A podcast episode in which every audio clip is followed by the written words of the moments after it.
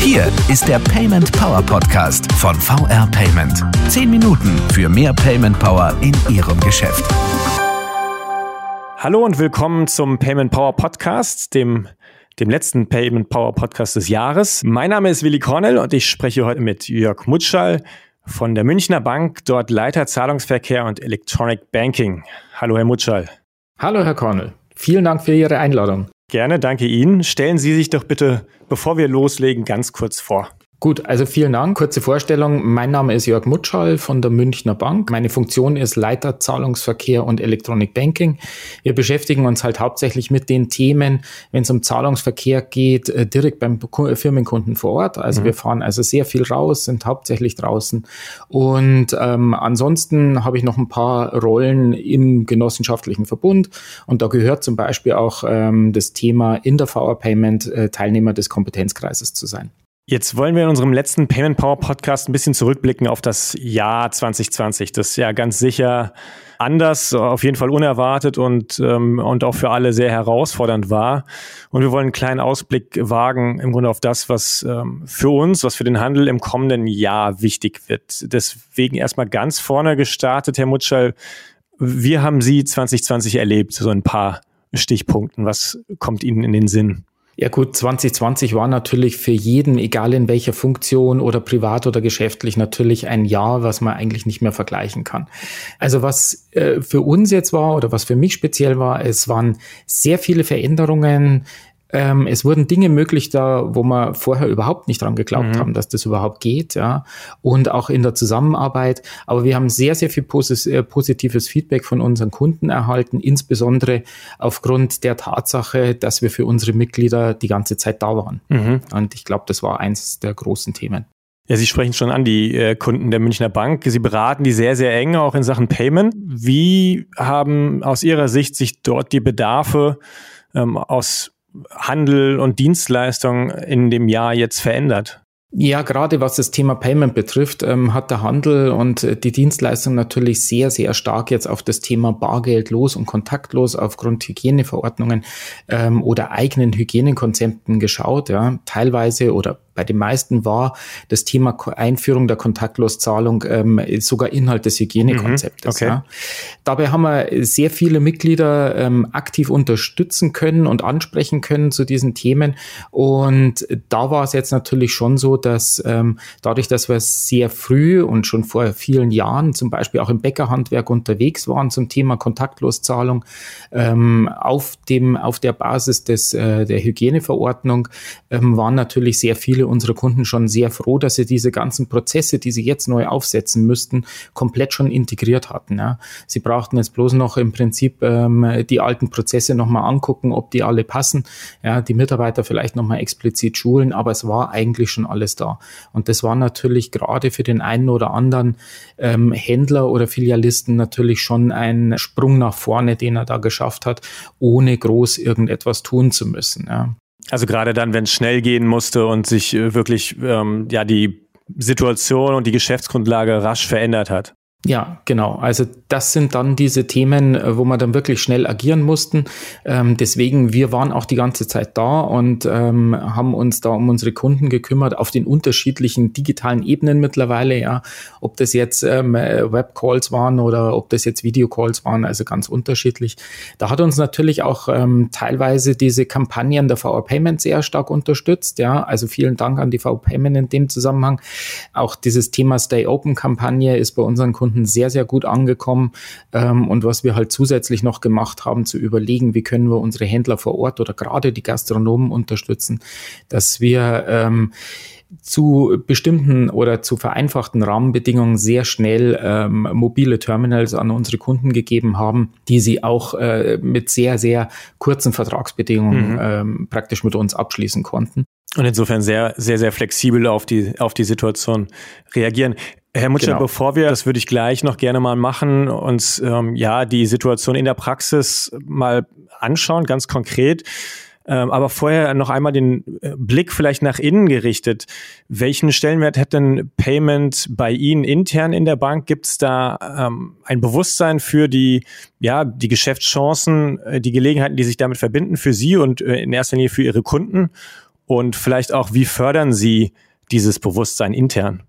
Also da kann ich ein bisschen aus der Historie erzählen, weil ich habe ja schon unterschiedliche Situationen bei uns im Haus miterlebt. Ich bin also einer der Kollegen, die schon länger im Hause sind. Und was wir also heute geschafft haben, ist, ähm, dass das Thema Payment, ähm, egal über welche Ebene, ein ganz großes Thema beim Kunden ist. Egal, ob jetzt der Vorstand selber beim Kunden ist, äh, spricht er selbst das Thema Payment an oder es ist der Kundenbetreuer, der das Thema Payment aktiv anspricht und uns dann als Spezialisten dazu holt. Das ist einmal das, also die Wahrnehmung ist bei uns sehr, mhm. sehr hoch und das geht bis in, also bis rein in die Vorstand Vorstandsebene bis auch ähm, bei uns äh, Mitarbeiter, die uns äh, mit Material versorgen und so weiter aus dem Facility Management. Also das ist ganz großes Thema.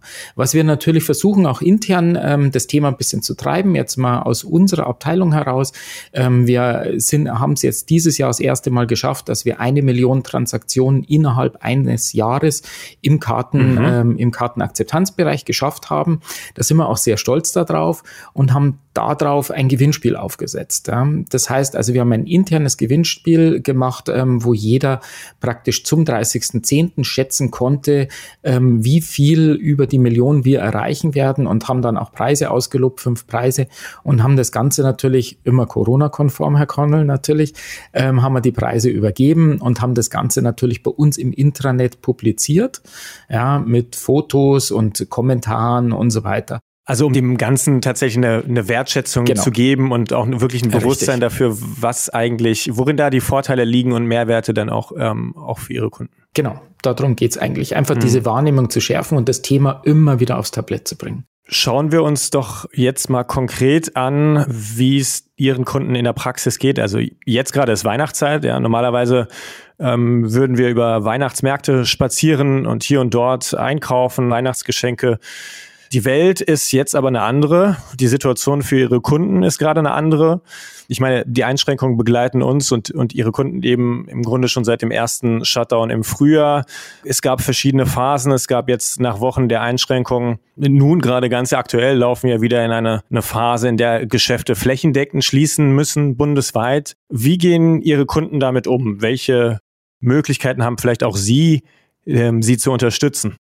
Ja, was wir halt im Vorfeld gemacht haben, ist, dass wir uns bestimmte Branchen einfach angeschaut haben und ähm, überlegt haben, wie wir diese Kunden unterstützen können, jetzt gerade während, ähm, während der Pandemiezeit. Das haben wir schon relativ früh gemacht und relativ früh auch gemerkt, ähm, dass es gerade die, das Thema Schausteller natürlich, dass es die ganz, ganz hart getroffen hat, weil die, sagen wir mal, in der Kontaktloszahlung noch nicht so mhm. aktiv unterwegs waren.